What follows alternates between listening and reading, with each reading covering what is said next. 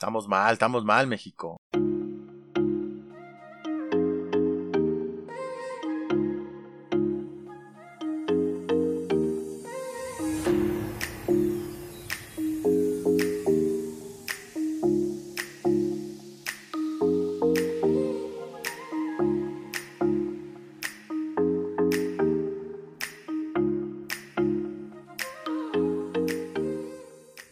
Hola, ¿qué tal? Yo soy Luis Favela y les quiero dar la bienvenida a este episodio cero de eh, este podcast que se llama Preguntas sin compromiso, un podcast donde vamos a tratar algunos temas ahí medios de corte pues curioso, gracioso, interesante, espero que sea de verdad algo eh, entretenido y que les guste a todos ustedes. Ok, este es el, capítulo cero, es solamente una prueba para ver cómo, cómo funciona, cómo suena este asunto. Eh, ¿De qué se trata esto? Bueno, pues eh, se van a publicar temas en donde ustedes ojalá me ayuden preguntando cosas, haciendo comentarios, eh, diciendo, eh, aportando contenido a todo esto. Y pues se trata de que nos pasemos un buen rato, este, ustedes escuchando esto y yo platicando sobre muchas situaciones. La idea es que haya invitados. No sé este, cuándo vaya a ser el siguiente capítulo y de quién tengamos de invitado, pero la idea es que haya una otra persona platicando conmigo para que no sea tedioso y que este podcast sea mucho más útil para cuando estén haciendo el casero o algo así. Eh, dentro de lo que estaba revisando en internet, me pareció curioso una noticia que vi hace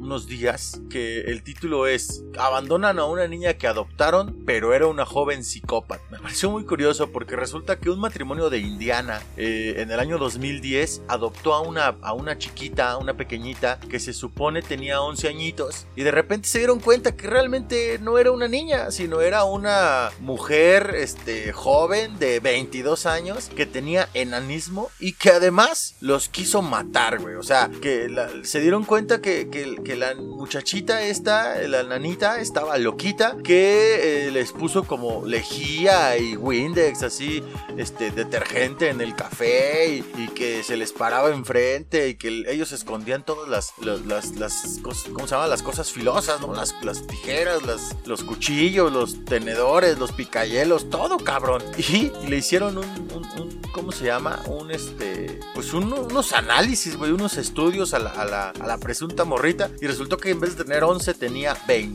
22, 20, 22 años y este, pues que tenía enanismo, güey. Se dieron cuenta de que, ah, cabrón, viejo, ¿qué crees? La niña que adoptamos, pues no es niña, es María Elena Saldaña la güereja, güey. ¿Qué pedo, no? Está súper cagado. Resulta que modificaron la, el acta de nacimiento, el certificado de nacimiento de esta, de esta chica y de 11 años le pusieron 20, 22. Le rentaron un departamento y ahí le dejaron abandonada, güey. Llegó como la, las autoridades y la muchachita esta les dijo que, no sabe nada de sus papás adoptivos y que pues que ahí la dejaron cabrón y los, los, los acusaron de, abandono de, de, niña, los acusaron de, abandono. Lo curioso es que este matrimonio ya están separados, están divorciados, cada uno por su cuenta se entregó a las autoridades y tuvo que pagar 5 mil dólares. Incluso se enteraron de que una pareja intentó adoptar de nuevo a, a esta enanita psicópata y por de alguna manera se contactaron con la, con la pareja y les dijeron, no, no mamen, no la caguen, cabrón. No la caguen. Eh, esta chiquilla no es lo que parece y pónganse al alba porque en una de esas se los carga el payaso. Qué pedo, ¿no? Qué chistoso. En otra noticia que estaba eh, revisando, resulta que eh, el pasado 16 de septiembre en la plataforma,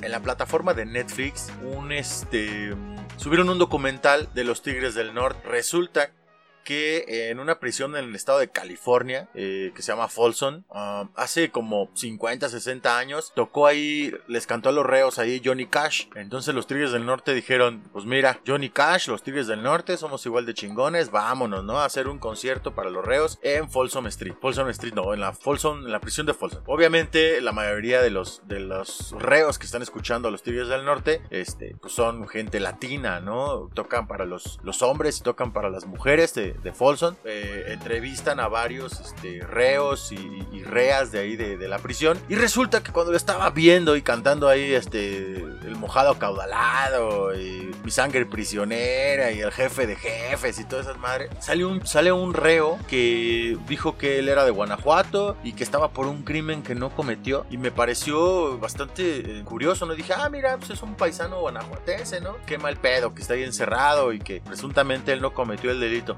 Resulta que navegando por mis redes sociales me doy cuenta que con un contacto de Facebook comparte una nota del periódico AM de aquí de Celaya y bueno, viene la historia de este, de este señor y no nada más es de Guanajuato. El, el, reo en cuestión es de Celaya y no nada más es de Celaya. Resulta que yo vivo en una comunidad que se llama Roque y este señor es de Roque, cabrón. Es, es, mi, es mi vecino. Su familia vive a media cuadra de mi casa. Fue una situación bastante curiosa enterarme de por ver el el documental y de repente decir, híjole, qué mal pedo que él es, que ser de Guanajuato y que pues la está pasando mal, ¿no? Por un crimen que no cometió. Y resulta que conozco a su familia, cabrón. Yo no sabía, se llama Melchor Juárez. Eh, la idea de este señor es que pues, aceptó aparecer en el, en el documental de Folsom y de los Tigres del Norte porque quiere que abran su caso de nuevo. El señor ya apeló su caso dos o tres veces y se cerró porque los jueces dijeron, ni madres, tú fuiste. Y este, y él quiere que reabran su caso porque pues, él dice que no fue, que él no fue, que él no mató a una a la persona que, del que lo acusan y quiere que lo revisen. Ojalá, ojalá que pronto eh, este, este amigo Melchor este, pues salga de la cárcel, se encuentren al,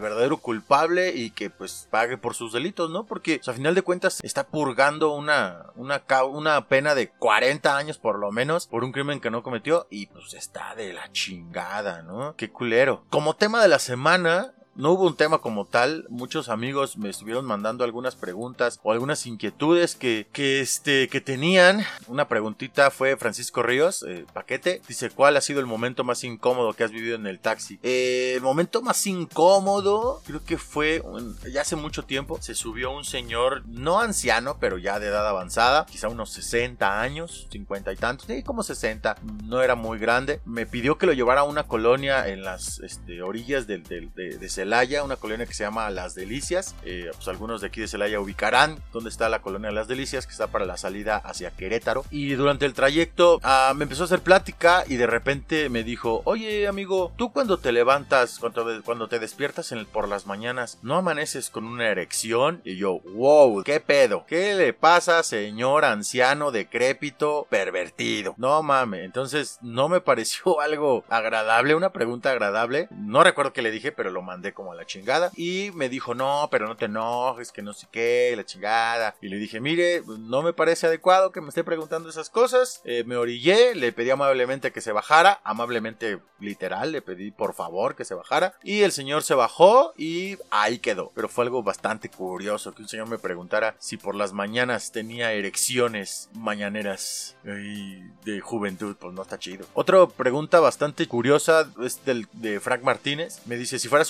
¿cómo te llamarías y qué poderes te gustaría tener? Si yo fuera un superhéroe, no sé cómo me llamaría. Me gustaría poder volar y me gustaría poder ser invisible. Creo que con esas este, dos cualidades estaría chido. Como volar, tener una fuerza, no así como la super fuerza, pero sí ser eh, notablemente más fuerte que muchos seres humanos y ser invisible. Esa sería. Y seguramente sería yo un superhéroe buen pedo porque la verdad es que este, soy bastante noble en la vida real. Otra pregunta bastante curiosa es que dice el cuate de X-Man, si los actores porno usan condón, ¿cómo van a ser la nueva generación? Híjole, ya hay escuelas para eso de X-Man. Tú no te preocupes, vas a poder siguiendo, seguir viendo eh, X-videos y YouPorn y todas estas cosas que te entretienen, ¿no? Está chido, amigo. Tú dale, jala, arráncatela si es necesario, qué chingados. Un amigo me puso, ¿cuándo va a quedar campeón el Cruz Azul? Híjole, no sé. Yo no le voy al Cruz Azul, yo le voy a los Pumas. No sé qué sea peor, si irle al Cruz Azul o irle a Pumas, pero pues ya,